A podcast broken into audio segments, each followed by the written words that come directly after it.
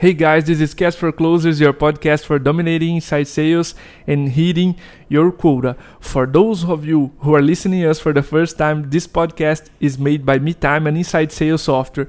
We help your sales reps to be more productive and schedule more meetings. If you are curious enough and want to know more, please visit meetime.com.br and test our free trial. And our subject today is sales is just a conversation. And if there's one company with the right to talk about it, it's our guest company. So we have a very special guest here with us today, David Cancel. He's CEO at Drift. David is a five time founder who had four exits. His last company was sold to HubSpot when he became chief product officer. And he left HubSpot to start Drift and led the team to a number of 70,000 customers in three years. DC, my God, four exits and you have the energy to do it all over. Thanks again for accepting this podcast. We're honored to have you here. And please take a few minutes to introduce yourself. Uh, super psyched to be on here. So, my name is uh, David Cancel, and I'm the CEO and co founder of Drift. And uh, Drift is a conversational marketing platform. We basically help uh, companies have more conversations with their customers that are visiting their website today. And uh, this is my fifth company. As you mentioned, I've started a number of companies and uh, I've been doing this for a long time. I'm super excited to be on the podcast. Yeah, so you promised your wife for uh, as long as I was studying, this would be your last run, right? Yeah, I, I had said, uh, well, I promised myself first that I this yes. would be my last company. And then, uh, like a year into, or maybe two years into Drift, uh, we're just over three years right now old. Yes. Uh, my wife uh, said this is the last one. no more. No more. No more. I can imagine. We at Meetime, we are at our third company, and I can yeah. imagine how the fifth is. So DC, before we dive into the podcast, can you explain? What's behind this subject and what's behind Drift? Sales is just a conversation. So, how do you guys approach sales at Drift? Uh, no surprise, we approach it by focusing on conversations. And so, yes. really, what we've been trying to do is move from the old world of forms and gates and making people wait, right? Getting yeah, developing right. your website into a magnet and then getting them to your website and then making them wait forever to follow up with them. And we saw that you know messaging was eating the world and so we tried to use messaging as a way to start the conversation because we're trying to recreate like what's the best experience possible. Like if you walked into, if imagine your website was a store, if you walked into yes. a real store, would you want someone to greet you, to to service you, to take care of you, to have a friendly hello, or would you want them to make you fill out a form before talking to you, right? And so, as funny as that example is, like it's to us, clear. you know, like it is it's very clear it makes it very clear to people what the problem is. And i think you know we've lost the the focus on people. And so we went too far to focus on algorithms and machine and data and all these kind of things. Yes. and uh, and forgot that business is about people. Even when businesses buy from businesses those are not nameless computers buying from computers. Those are actually people inside a building and uh, you know dealing with people in another building. And so how do we bring the humanity and uh, and love back to business. Yeah. So we are customers at, here at Meetime from Drift. Oh wow. So yeah, I was a huge fan way before becoming a customer. I just entered uh, months ago Drift site so I could see the playbooks, the boats working, and people entering the boat and trying to have a conversation with me. So I'm a fan of this conversational platform and this approach like for sales. So and i will dive into this on some of our questions here but dc i also heard you saying that before you started drift there were three big changes taking place. You mentioned one here on our last answer. So a changing taking place on the messaging on the customer behavior and on the buying process.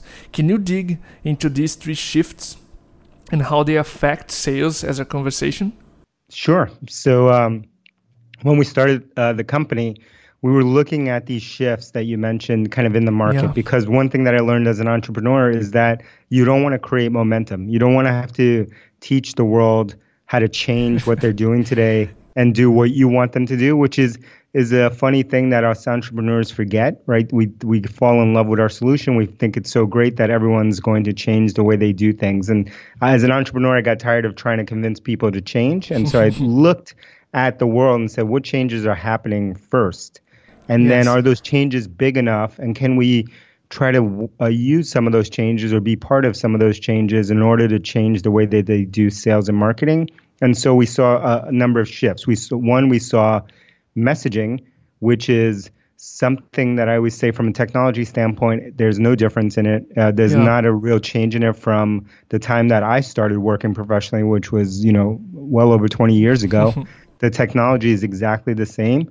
You know, it's it's advanced and it's gotten a little better. It's more reliable and things like that. But fundamentally, it's the same. IRC to, uh, back 25 years ago looks the same as Slack today, right? Yes. And you know, messaging clients like ICQ and other ones that we used to use 25 years ago look the same as you know Apple Messages and Facebook Messenger, right? There's not much difference.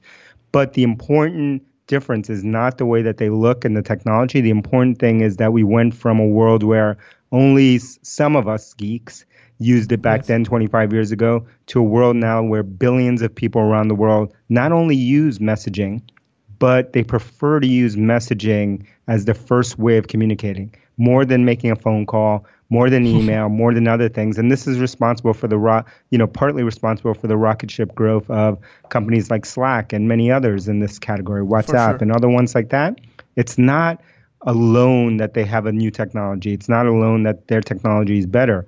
It, this is an important point for entrepreneurs. It's that the world is ready and the timing is right for what they're providing.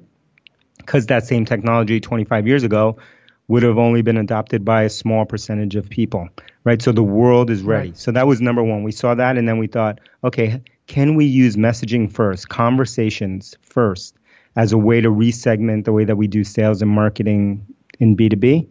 And we thought yes. We didn't know how. We had no idea. But we thought yes. And then we looked at a couple other trends. We saw the trend of oh, coming from a world where only a few people within a company could make a purchasing decision. So when I my first startup, uh, my first companies that I worked for, only the CFO could sign off, and his team could sign off on making a purchase. Yes. And then, you know, over the next 20 some odd years, we saw the rise of the CIO specifically that the CIO can make purchasing decisions. Mm-hmm. Then we saw the rise of the CMO. CMO can make purchasing decisions. But fast forward to today, everyone in your company makes purchasing decisions, right? Everyone is buying something, whether it's buying snacks or buying software or buying t-shirts or buying whatever they're buying, they're making purchasing decisions. And our CFO at Drift he doesn't even he it's impossible for him to even track all of these things as they happen in real time he tracks them afterwards but not in real time yes that's a major shift that we talked about for the last decade in uh, software we said the we called it the consumerization of the enterprise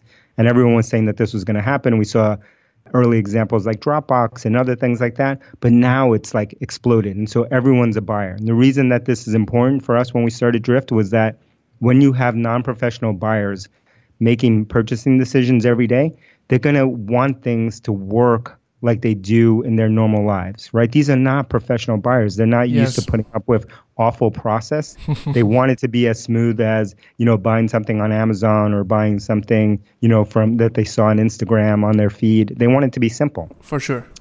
And then the last trend that you mentioned that we were looking at was the rise of competitors, the rise of people being able to clone anything that you built, right? So like yeah, right. I always say like e- whether you make a phone, you make a piece of hardware, you make a remote control, you make software, you make a service, you make whatever you want to make, any product you can think in the world now, someone can clone that usually within minutes, right around the world. It can be cloned. And that is a huge shift because in my first couple of companies, we used to be, be able to hide behind you know, into uh, IP, so intellectual property, yes. like patents and things like that, and, and, no one could copy what we were doing because it was secret and there was not information. Information wasn't free, and now information is real time, and so you can't hide behind those. And what that means is that all of our companies in the world today, you're going to compete with hundreds, if not thousands, of other companies, right? And that's a big yes. shift because many of us used to compete with one or two companies, and then ten years later we compete with five or six companies. And now we're competing with hundreds, if not thousands, of companies. And what that means is It's going to be hard for you to stand out. And consumers, all of us, which is good news for everyone, uh, is are going to have all the power. So the power shift has happened. All of us are buyers, and we're bringing along things that we like in our normal lives, like messaging, like video, like those things, into the buying process.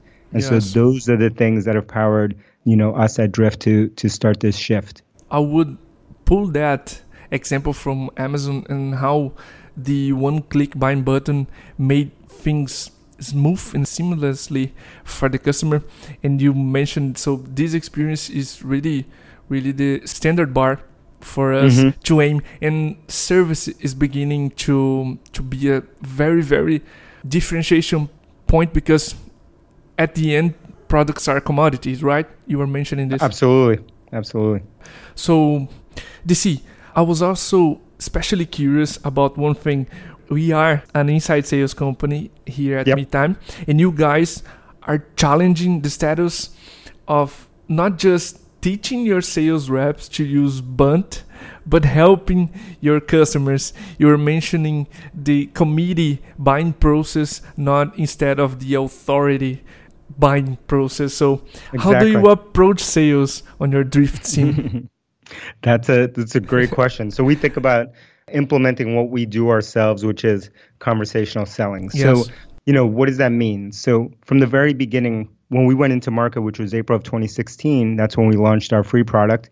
Um, mm-hmm. You know, you could only buy it online through credit card. And then in 2017, we added a sales team, just like you're saying, like an inside sales team. Yes. But we kind of positioned it in a different way. Instead of uh, having an outbound kind of process and having a traditional way to do selling, which was like uh, gating things and making people jump through hoops, we said, what about if if our sales team were more like uh, concierges, right? Like a concierge when you come into a nice hotel or, or, or a fancy place, so that their job is more to help and inform uh, than it is to, you know, bust down doors and force themselves into companies and stuff like that. Like qualify. many of, yeah, yeah, and yes. call you 10,000 times and do all that kind of stuff. Because, you know, today, you know, because information is free and because people can, will know more about your product in some cases than some of the people inside your building, by the time they come to your website, most of them are informed. Most of them have checked out G2 Crowd or they read some reviews or they've yes. heard from a friend or they've done something like now you can't hide any of that stuff. And so they they may have more information than the sales rep that they're talking to. So we turned it around and said, let's make these all inbound focus, right? Let's let's have them actually use Drift, which is our our, our chat platform, yes. and um, and be there. And so that when someone's on the website, if they have a question, one of our sales reps, if they're if someone's awake, will try to answer those. And if not, we have a, a bot that uh, is built into Drift that will try to help that person. So we focus from uh, from selling to helping, and from selling to buying, right? And so yes, right. the way that we think about ourselves is that we didn't want to create another product to help companies sell more. Right? There's seven, eight thousand, if not more, of those in the world today, yes. and they all do a great job. So, what we are building is a platform to help your customers buy easier from you, the company. Right? That's right. our focus. So, our everything that we think about is how do we prioritize for that end customer not uh, not the company who buys from us, but their customer. How do we make things easier for them? How do we remove friction? How do we do all that in order for them uh, to be able to make the purchasing decision, and for the people inside your company, the inside sales reps or others, to help them through that journey? And then we build software as well to help those people inside your company, the sales reps and marketers, to have to do less busy work, less paperwork, less jumping a- around and yes. make their lives easier. So, you know, we want, you know, on both sides, whether it's the buyer outside of your company or the people inside your company, to be able to focus more on the conversation itself and not worrying about how to scale it and delivering five star, five diamond service uh, than we do having them both focus on forms and busy work and paperwork and data entry into systems and things like that. Yes. So we're, we're, trying to bring freedom and uh, that freedom to both sides let me confess something to you. Uh, sure. We, we, here at Meetime we were worried about the kind of lead it yeah. would it would bring. So mm-hmm. this is like a conversation between marketing and sales, and we were worried. And each and every time I entered Drift's website, we were mm-hmm. always, always well attended. People was yeah. they were so anxious to help us, and mm-hmm. but let me say they're really, really well trained. I remember one specific question when we mentioned a drift competitor. The guy said, "Interested that you mentioned them, Andre, our demand gen guy. Why would you ask that since we're so different?" And and I thought this question was genius. So our audience, please don't interpret it that Drift's sales team is not qualified. They're very well qualified, and we were like anxious, jump or not jump into this live chat world and how it would affect our business, affecting in a positive way our customers. So I would like to, to confess these two sides, like uh, the yeah, the, yeah, the fear and then the the rapid adoption here and the positive impact on our sales process.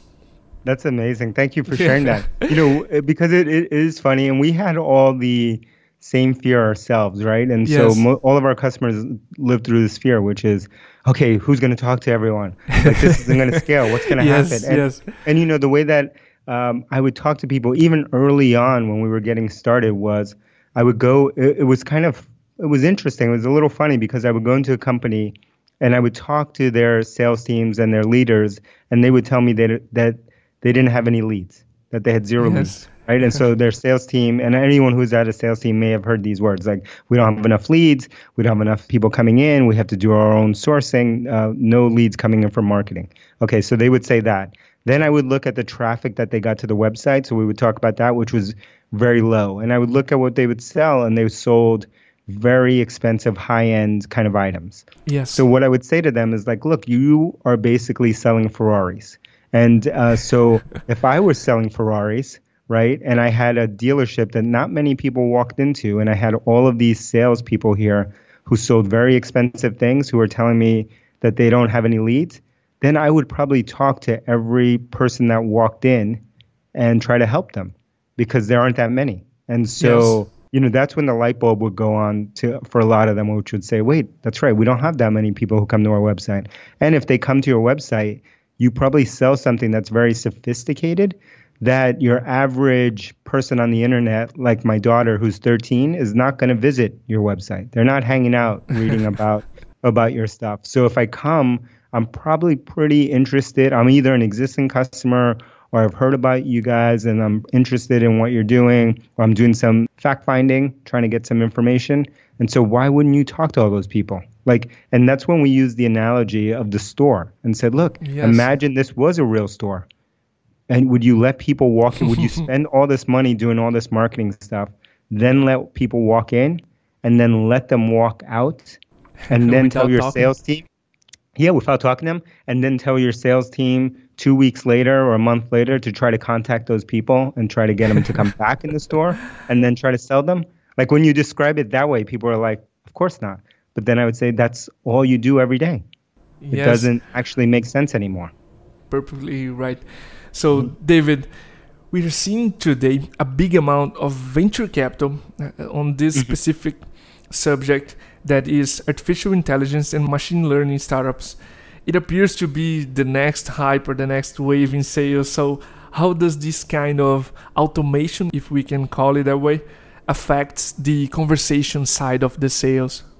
Hmm, that's interesting. Yeah, we are seeing. Uh, you know, we are seeing a lot of people kind of move into this world. Yes. I can only, I can only talk about drift. I think you know, as long as we move closer to real people having real conversations, I think we'll be in a good place. I think yes. the thing that I'm nervous about is that we as an as an entire industry like to move really quickly towards the automation part of things. And so if we move too quickly to the automation part of things and don't let the conversations happen because we're scared of having conversations, then it will be no different than marketing automation or other things. Yes. It will work for a good bit of time, and then the uh, the conversion rates will go down over time. And so I'm hoping that doesn't happen. We try to do everything in our power in the way that we build our software to really focus on the authentic conversation, and I think that's the most important thing. And I hope people don't lose that as they race towards automation. Yeah, so I think there's an interesting point between them that is if we can use like machine learning and all this stuff to have better conversations like not asking things we could have discovered before the conversation we're in a good place and not just mm-hmm. avoiding conversations as you said yes absolutely so not having people to repeat because that's the worst experience right we've had yes. people you know when we call up uh, certain companies and they make us repeat the same thing and the same thing and the same thing and the same thing and the same thing. Like that's the worst experience. Yes. So David, to close our episode and still talking about the future, we're seeing products becoming commodities as we told, and two factors arising as differentiation: the customer experience and your branding, the emotional link with your customers. So how do you guys mix these two things, the customer experience and branding, to build better conversations? Hmm, that's a good question. So, you know, for us, from the very beginning, we put an emphasis and we continue to put an emphasis on branding. Yes. And so, you know, and what that means is that we were willing to do certain marketing things in order to build our brand and for us to even if we couldn't measure those things, right? Like right. whether it's our conference like Hypergrowth, which we have coming up in yes. San Francisco, whether it's our podcast like we're doing now, like you look at this podcast that we're doing now. How would I yes. measure uh, the time that I'm putting into this and whether this is going to lead to some clicks in Google Analytics? The truth is that I can't. I can't. But you, as the podcast owner of this, as of this podcast, you know it works right? Yeah. You do this every day and For you know sure. it works and you see the power of it. And we do a podcast as well and we see the power of it. But so many people, and more people, more people are doing podcasts, but so many people, because they couldn't easily track it in Google Analytics, would say they don't want to do it. There's no ROI. They, it doesn't make sense. It's yes. never going to work, right? And the so, numbers don't close.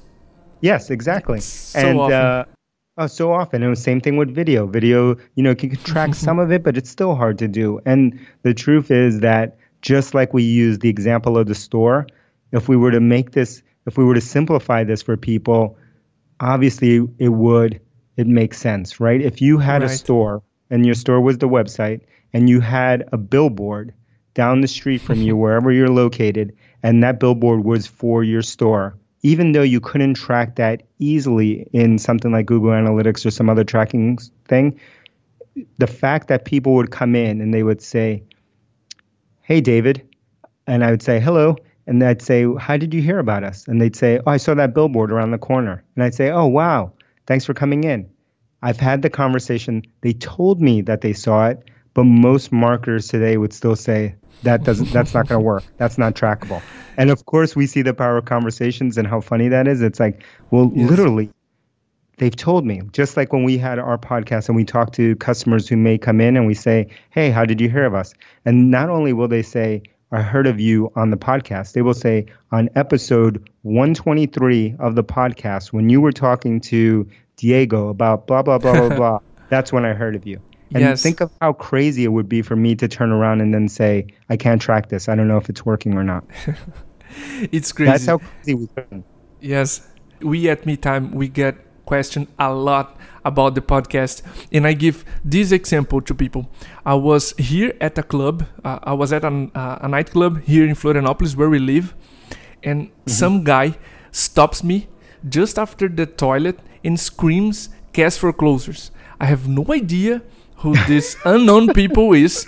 He's uh. he approaches me at the the outside of the toilet and screams the name of our podcast. How in the world can I track this this interaction? But it, it's happening. The, the podcast or the messaging, the branding, it's it's spreading, and um, this has a very very positive effect on sales cycle. We can for sure tell that, but the analytic apps won't tell us that won't tell us that. And so that's how crazy it is. And and you know, I think what happened is that people got too obsessed with tracking yes. every little thing in a spreadsheet and every little thing in Google Analytics or another analytic tool, and they lost sight of, you know, the common sense of if people tell you there's other ways that you can figure out if things are working. So we got too data driven, which is normal. We all get, you know, yes. we all want to to um, be able to understand everything. And so I don't fault anyone. I think, you know, all of us did it. And so um, now it's time for you know just like the the ocean the tide comes in and tide comes out it's time for a new change and that change is to focus on on people yeah, DC, I had a blast with this sales and this conversation here with you. We will leave the links to Hypergrowth. We will be there personally, me and our partners here at Meetime. So we will leave the link to Hypergrowth and to Seeking Wisdom, right? Your podcast for those That's who right. are not able to go to San Francisco this year, uh, at least. So thanks a lot for being here with us today. That's awesome. Thank you so much for having me. I'm super excited to meet you in person in San yes. Francisco, and uh, can't wait to hang out and uh, and chat more. Thanks yeah. for having me on this. I'm I'm super excited. Yeah, thanks a lot. See you guys on the next episode.